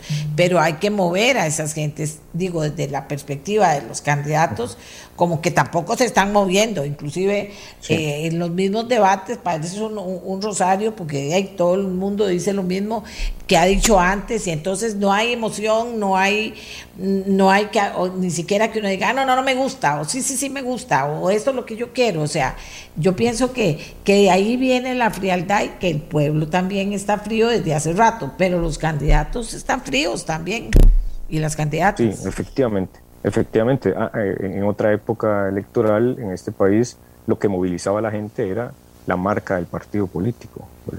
Entonces, eh, eh, las personas tenían una fuerte identificación con esos partidos y además, cuando empezaba la campaña, los partidos arrancaban con niveles de respaldo que estaban muy cerca del 40%. Tan cerca como que usted lo que necesitaba era un, eh, convencer a un grupo relativamente pequeño de, votantes para eh, eh, hacerse con la victoria. Pero hoy día el escenario es muy diferente. Hoy las marcas partidarias no están arrastrando el apoyo que en otra época solían hacer. ¿Por qué? Porque están más debilitados y porque hay sectores importantes del electorado, especialmente los votantes más jóvenes, eh, que no tienen esa fuerte identificación con los partidos políticos, ¿verdad?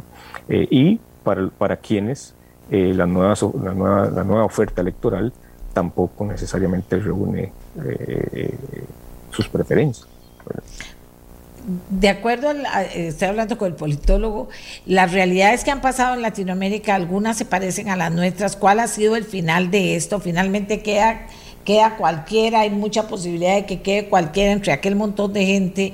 Eh, eh, hay un comportamiento que se pueda prever con, eh, poniéndolo frente al comportamiento que estamos teniendo nosotros y que podría no ser diferente al que han tenido en otros países. En, estos términos, bueno, cuando el voto, cuando hay una oferta electoral amplia, ¿verdad? y, y, el voto se, se, divide o se diluye entre esa oferta electoral, eso a quien favorece es al, a las dos candidaturas más votadas, que tienen un, respaldo más alto, aun, aun, y cuando su porcentaje de votación sea, sea bajo. ¿Verdad? Eh, ¿Por qué? Bueno, porque eh, si, si, no logran ganar en una primera ronda, tendremos una segunda con los dos candidatos que tienen la mayor cantidad de votos. Pero puede ser que ese respaldo que están obteniendo sea menor que el que sus partidos han obtenido en elecciones anteriores eh, aún perdiendo la elección, por ejemplo. Entonces, vea que el escenario no es tan sencillo y tan simple. Pero, eso sí, eh, en términos de la, digamos, de esa fragmentación de la oferta partidaria, em, no necesariamente significa que vamos a tener una asamblea legislativa tan fragmentada, ¿verdad? Esto porque el sistema electoral costarricense es un sistema que penaliza, digamos que castiga a quienes obtienen menos votos y de alguna forma eh, premia a quienes más apoyo alcanzan en esas elecciones. Entonces puede ser que partidos políticos con niveles de votación razonables en, algunas provincias del país se queden fuera de la, de la Asamblea Legislativa precisamente por estos mecanismos excluyentes del sistema electoral costarricense, ¿verdad? que es ya una forma, la forma mecánica en la que, en la que se eh, asignan las curules legislativas eh, de acuerdo a, los niveles de votación obtenidos. Sí, frente a una realidad desconocida, dice, y entonces están pasando, eh, eh, hay eso que dice, una, una frialdad, una frialdad preocupante porque eso solo favorece a los que dicen yo no voy a votar o estoy indeciso y finalmente llueve y qué frío me quedo en la casa. le agradezco mucho, muchísimo a nuestro eh, invitado que nos haya puesto en perspectiva, le repito, eh, él es Ronald Alfaro Redondo, investigador del CIEP UCR quien, y del programa del Estado de la Nación. Ellos dan a conocer una encuesta eh, que comprende, la última, acaban de cerrarla ayer en la tarde, la hacen por teléfono, pero con datos que le pueden interesar a usted. Vamos a ver qué va a ir cambiando para mover a la gente, vamos a ver. Pero a don Ronald le agradecemos muchísimo. Vamos a hacer una pausa y cuando regresemos vamos a hablar del marchamo, como les prometí. Vamos a hablar del marchamo. Así que atentos con sus inquietudes para que les puedan responder todas ellas. ¿De acuerdo? Gracias. Ya volvemos.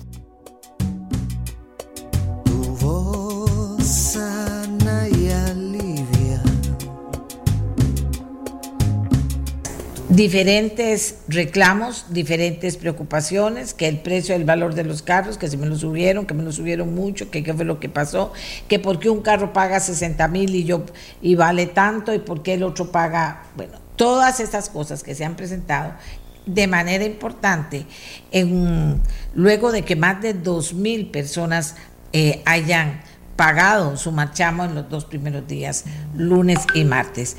Llegamos a miércoles y eh, vamos a ver aquí qué pasó. Llegamos a miércoles y tenemos, eh, bueno, las mismas dudas de muchísimas personas. Entonces, yo le, le pedí a dos personas, vamos a ver.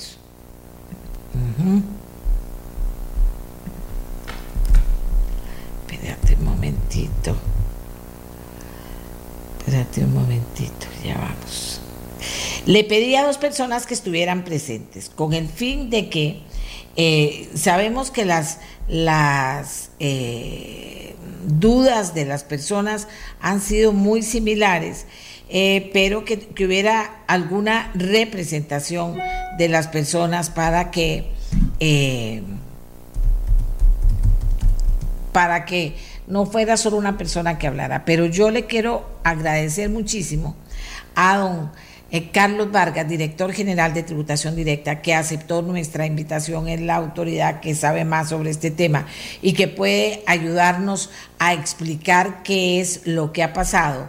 Y también le dije a una persona que eh, invité, que es el presidente de la Asociación de Consumidores, don Eric Culate, para que también dentro del marco de la fundamentación clara, con números claros y con documentos claros, pudiera representar al consumidor.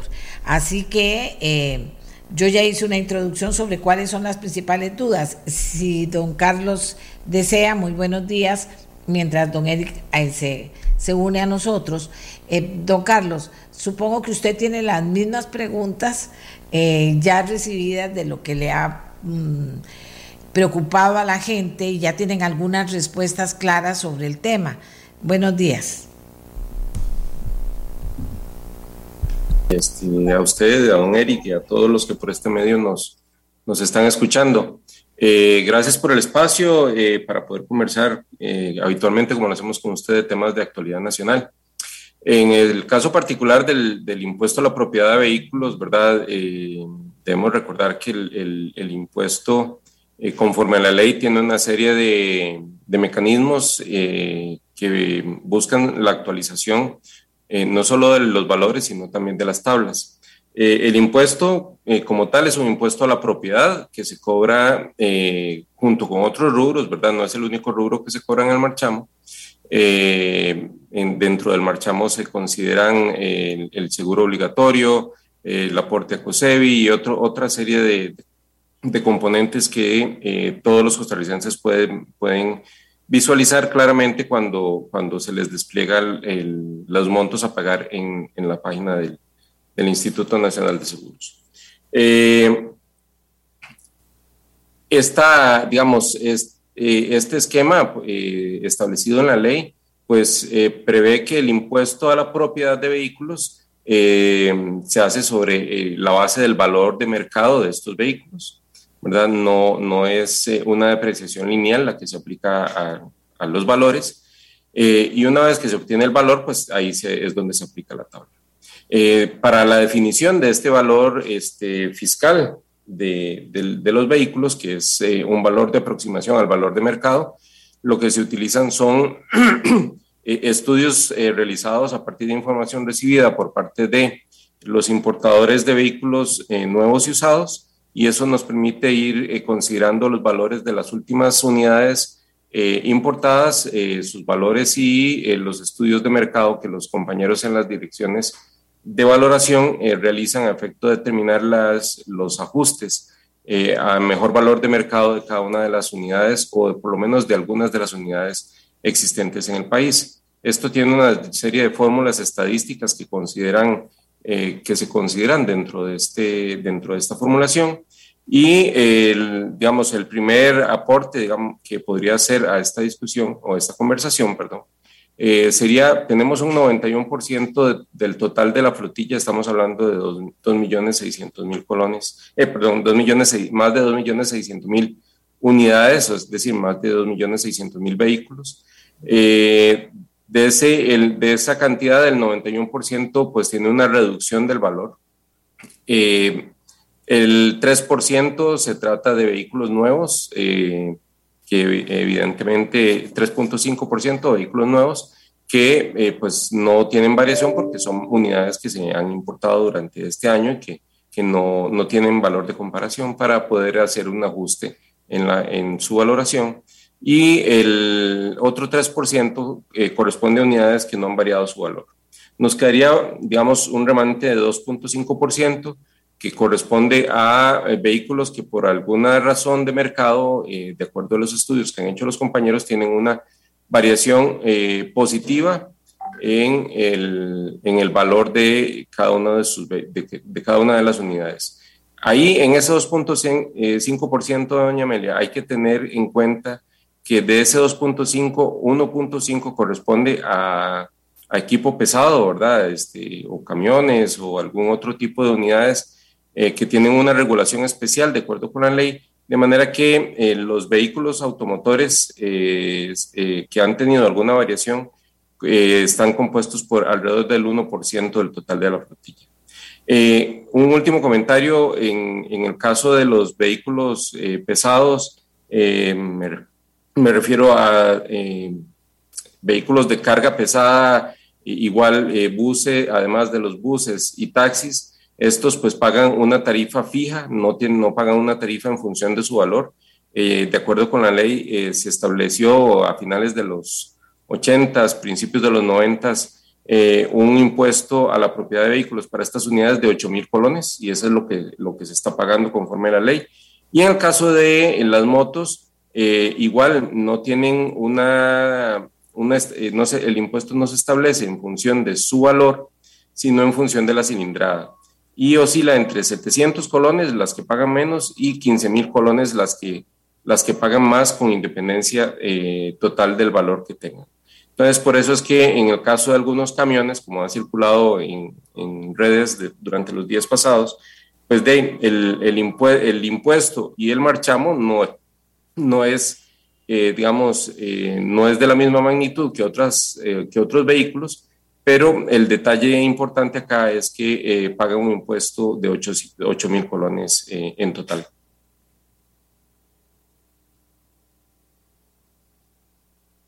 En representación del consumidor, ¿cuál es la queja más importante o la preocupación o la pregunta más importante que tiene usted preparada para que don Carlos nos ayude a responderla?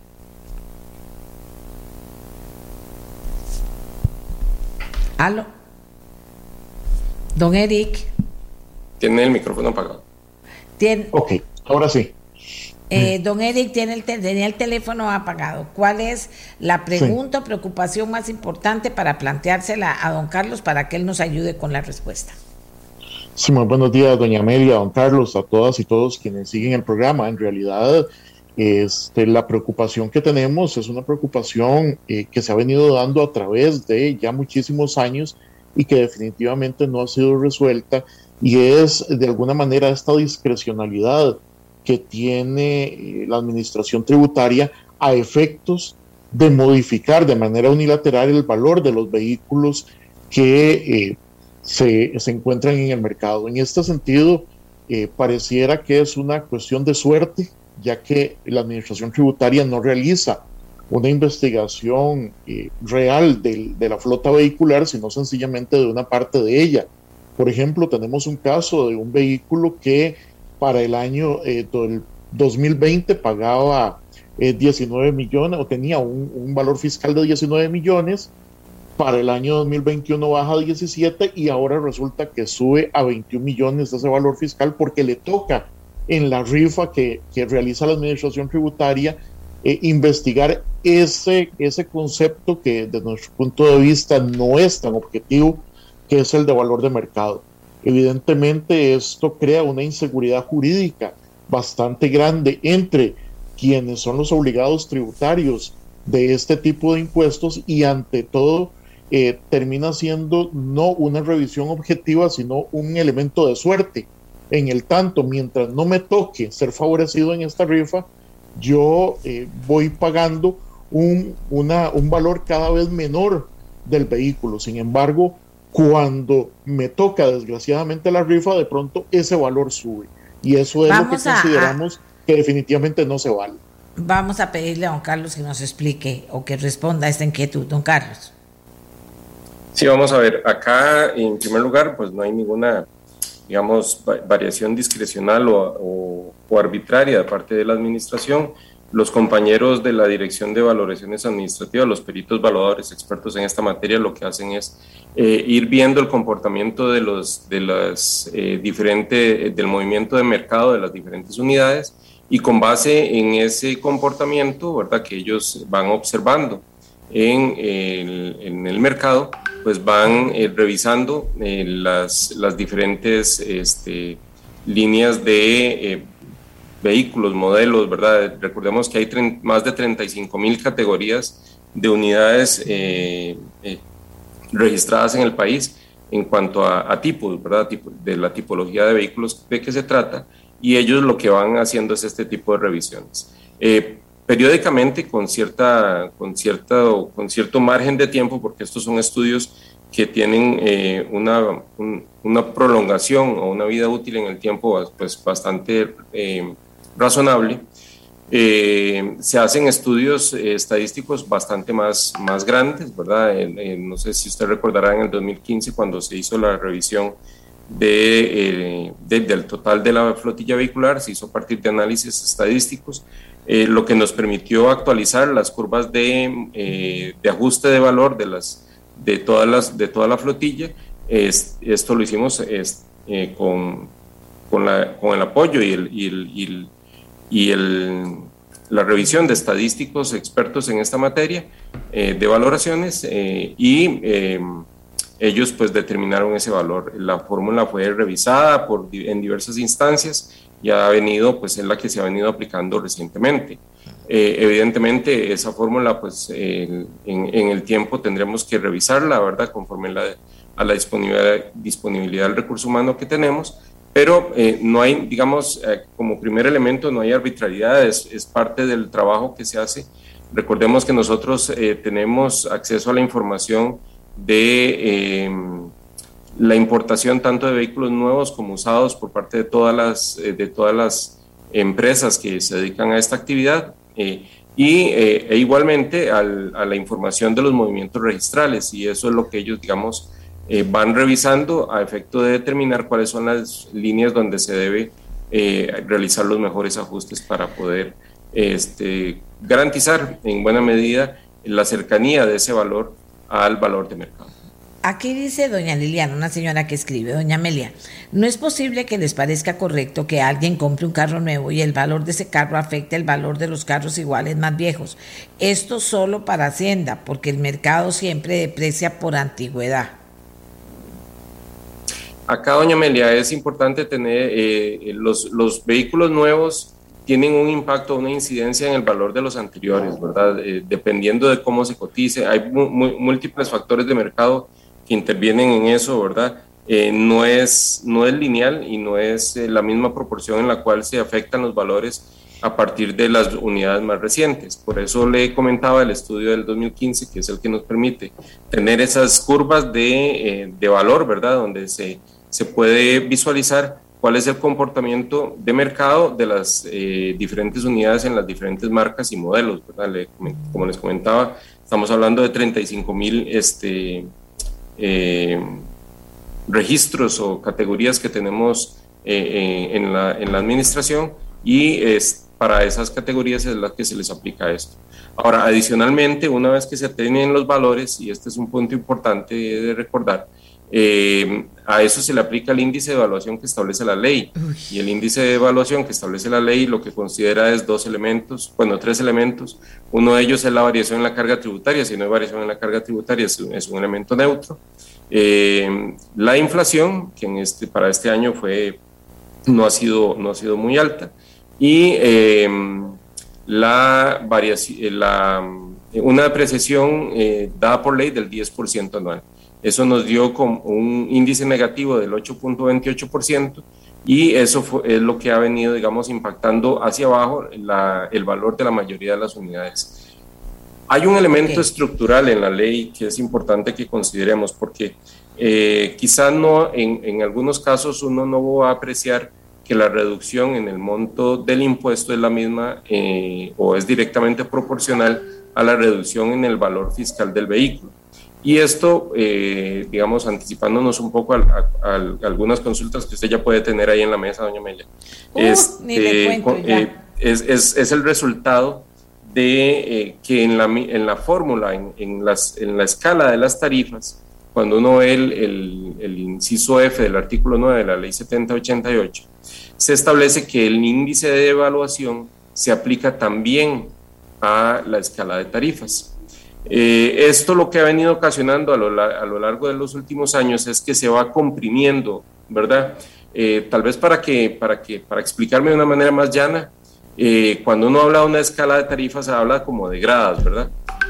cuando uno está en la tercera grada, para, para seguir con el ejemplo, ¿verdad? Gráfico, el impuesto se va cobrando una parte sobre la primera, una parte sobre la segunda y el resto sobre la tercera. Cuando esas gradas se van reduciendo, pues las personas van quedando más arriba en la escala. Es decir, alguien que, que, potencialmente el año pasado estaba en una tarifa que era, cuyo vehículo eh, tenía un valor eh, que daba lugar a la aplicación de una tarifa inferior al 3.5%, posiblemente por ese efecto de reducción, porque el índice es negativo, ¿verdad? Entonces se, han ido comprimiendo las tarifas, las escalas. Vamos, eh, vamos a ver, eh, don, eh, don Carlos, aquí lo que la gente dice es que es muy raro y no entienden, pero ahorita le voy a decir yo esa pregunta. Primero quiero decirle a don Eric que en representación de los consumidores nos plantee otra de las inquietudes que trae. Sí, mire, en realidad lo que don Carlos ha venido explicando no viene precisamente a darle una respuesta a los casos concretos en donde desgraciadamente viene bajando el valor fiscal en, diversos años para los vehículos y de pronto la gente si se saca la rifa del, supuesto estudio que hacen, eh, termina pagando más en un año concreto. Aquí recordemos que existen diversos mecanismos ya establecidos legalmente, ese plan especial de investigación de valores de vehículos para la actualización de ecuación de la valoración utilizada en la lista de valores de vehículos, que incluso en su momento eh, fue aprobada o avalada por la Escuela de Estadística, la UCR, que por ejemplo dice precisamente que se reconoce por muchos de los participantes en el mercado de vehículos que la depreciación de los primeros años es mayor y conforme el año del modelo del vehículo aumenta en el tiempo, esta depreciación tiende a disminuir.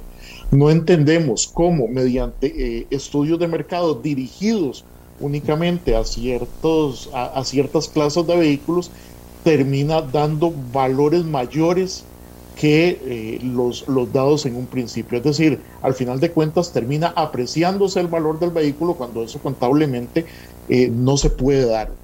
sencillamente no hay forma desde el punto de vista de la técnica y la ciencia contable para que el valor de un vehículo se aprecie y menos en montos significativos como lo hemos visto.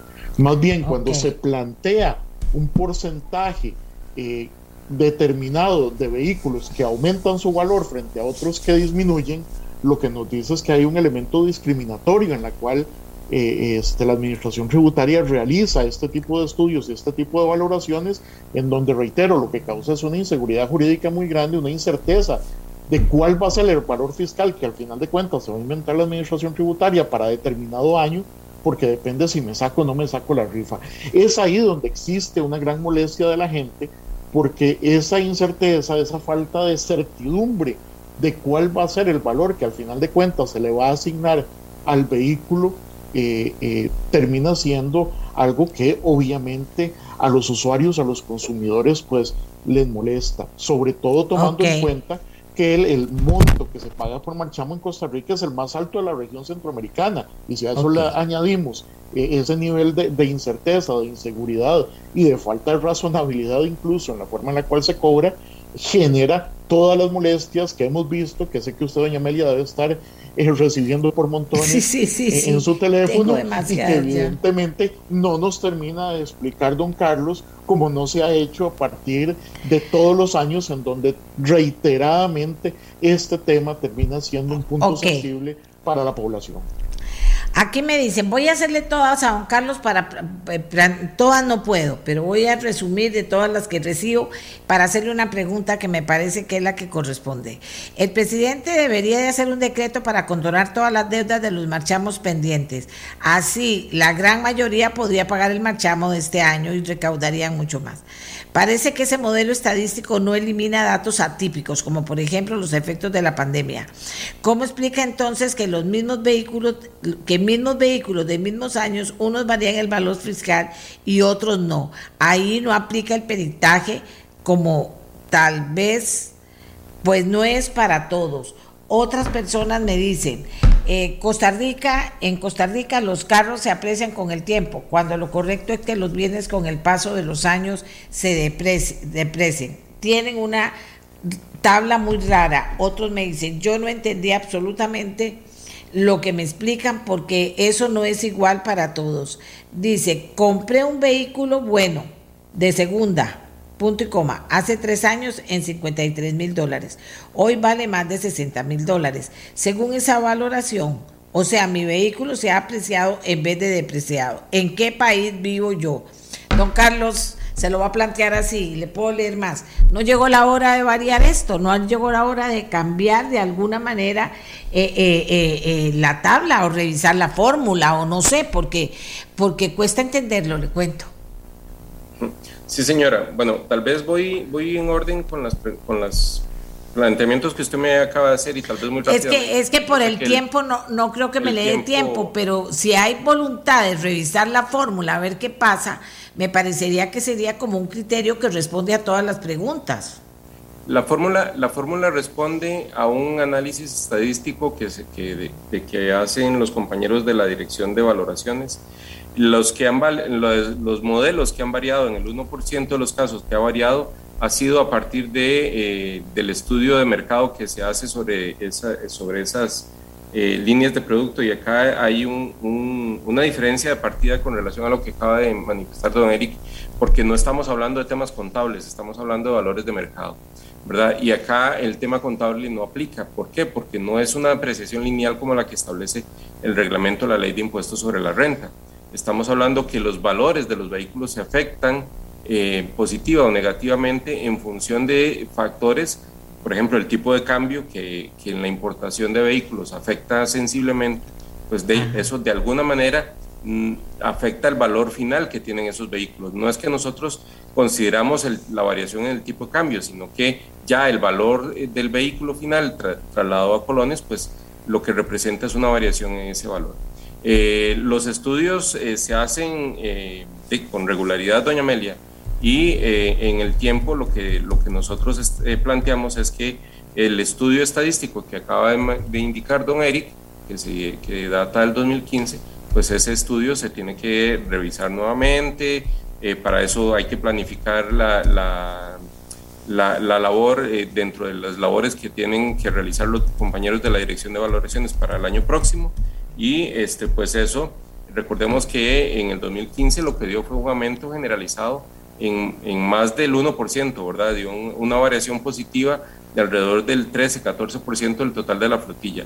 ¿Por qué? Porque, volvemos al mismo tema, no se ajusta contablemente, se ajusta en función de lo que el mercado va diciendo. Aquí dice alguien, ¿qué puntos se toman, don Carlos, qué puntos se toman en cuenta para crear ese efecto en el valor? Perdón, doña María, no le escuché. ¿Qué puntos se toman en cuenta para crear ese efecto en el valor? Ok, se toman en consideración los valores de eh, importación de vehículos nuevos o usados, eh, como le comentaba anteriormente, y eh, se, se toma en consideración análisis de las ofertas de, de, ventas que hay en, en los diversos medios que, que se, se, van publicando a efecto de ver cuál es el comportamiento más consistente en esa determinación de valores. todo eso lo, lo, lo revisan los compañeros y van en función de la labor de peritaje que ellos realizan, estableciendo el valor más cercano al valor de mercado. Dice Diego Barquero, me están cobrando en mi marchamo multas de parquímetros, multas que no existen. Eso más un impuesto donde puedo ver dónde, donde puedo ver dónde, perdón, más un impuesto. ¿Dónde puedo ver dónde me hicieron esas multas si es que existen? Eso y otra gente que quiere revisar lo que no entiende, ¿dónde lo puede ver? Vamos a ver, eh, las personas pueden consultar los valores en la página del ministerio. Eh, hay, un, hay una pestaña, un icono abajo que se llama autogestión, es un cuadrito grande, ahí se puede visualizar. Eh, con el número de placa les va a desplegar las características del vehículo y el valor fiscal que se le, se le está asignando para este periodo. Ahí solo se puede ver el impuesto, porque, digamos, ahora que mencionaron los partímetros, eso no lo administramos nosotros, entonces de eso no, no tengo información. Eh, hay una, al final de, ese, de esa línea donde vienen toda la descripción del, de los valores, eh, si alguien pues, no está conforme con el valor asignado, hay una existe la posibilidad de que se plantee la solicitud de revisión del de valor del vehículo y, es, y el sistema le permite aportar, digamos, subir hasta tres documentos Usualmente las personas lo que utilizan son cotizaciones que se van viendo también en, el mercado para efectos de eh, pues, eh, solicitar la revisión de ese valor. Nosotros recibimos, eh, eso se le asigna una numeración y este, conforme van ingresando vamos revisando las solicitudes que se van presentando por parte de los ciudadanos a pura carrera porque se nos acabó el tiempo, pero dice, queda en evidencia el favoritismo para el sector transporte de mercaderías y autobuses, ya que 8 mil colones de impuesto de ruedo no es nada comparado al desgaste por su peso que los camiones generan en las calles del país, comparado a un vehículo o a una motocicleta. Doña Amelia, a ver. Esa fórmula que dice este señor deben hacerla pública para poder demostrar que es un absurdo la utilización de, la, de una regla que aumenta el valor de los vehículos. Eh, Liliana, doña Amelia, esa fórmula que dice este señor debe, perdón, aquí ya me quedé, dice, eh, doña Amelia, los diputados deberían estar trabajando un proyecto para cambiar la fórmula de cálculo del marchamo en lugar del bochinche de todos los años para hacer rebajas minúsculas y quedar bien. Eh, dice, gracias por la anulada aclaración. Me ayudó a decidir, voy a vender mi carro y a comprar una bicicleta. Dice, eh, eh, la gente lo que termina diciendo es que es totalmente absurdo. Dice, considerar el valor del mercado y no el valor contable. ¿Cómo voy a hacer? Lo que le quiero decir con esto, don Carlos, es que hay muchas, cada vez hay más, y diría yo, más profundas profundos cuestionamientos a la forma en que se establece este precio. Inclusive ya están hablando de un proyecto de ley para que se establezca la fórmula. Eso se puede ver, lo puede sacar Hacienda en aras de la transparencia para que, para que se acabe este bochinche de todos los años y haya una fórmula que está ahí que la gente sepa de qué se trata y cómo alimentarla. Así, 30 segundos, don Álvaro, eh, don Carlos, que se me acaba el tiempo.